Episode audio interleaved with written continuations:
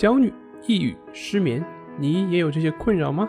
李洪福老师新书《情绪自救》教你摆脱的具体方法，快来读读吧。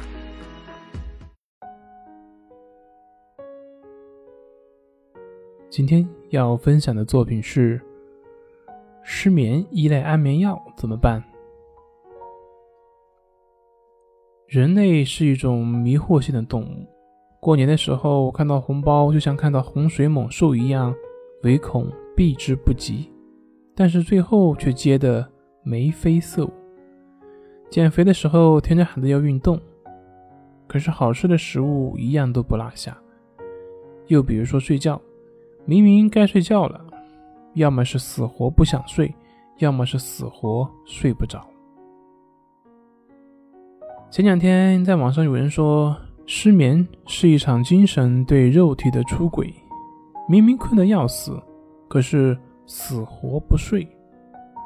而真正失眠的朋友却跟我说，失眠就像我们的头脑中了毒，想停停不下来，一到晚上，我们的头脑就进入了加速赛道。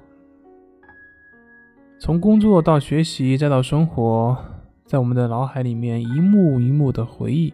然后再从生活到学习到工作，脑海里面又一幕一幕的幻想此起彼伏。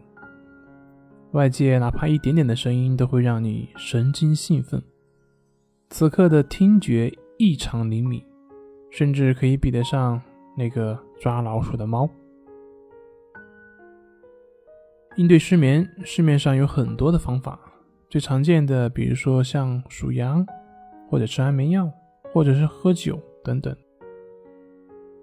但是有的人数羊，结果却是越数越清醒；有的人服用安眠药，短时间有效，可长时间会容易形成药物依赖，药效也很难稳定；而有的人喝酒呢，酒精会让你的睡眠混乱，降低你的睡眠质量，严重的还有猝死的风险。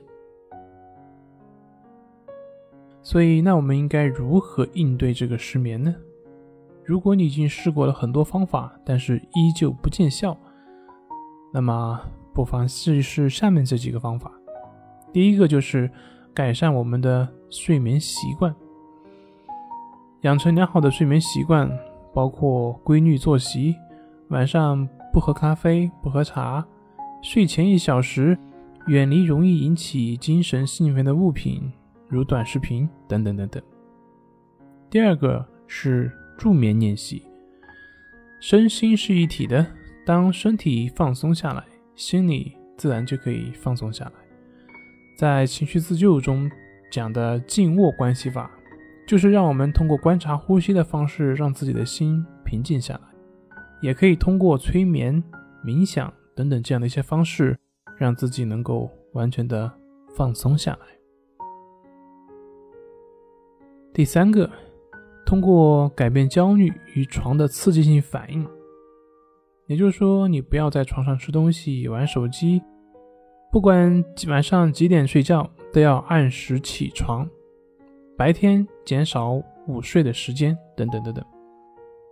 第四个就是增加我们的体育锻炼时间，这个不用多说，疲劳的身体会让人睡得更沉、更深。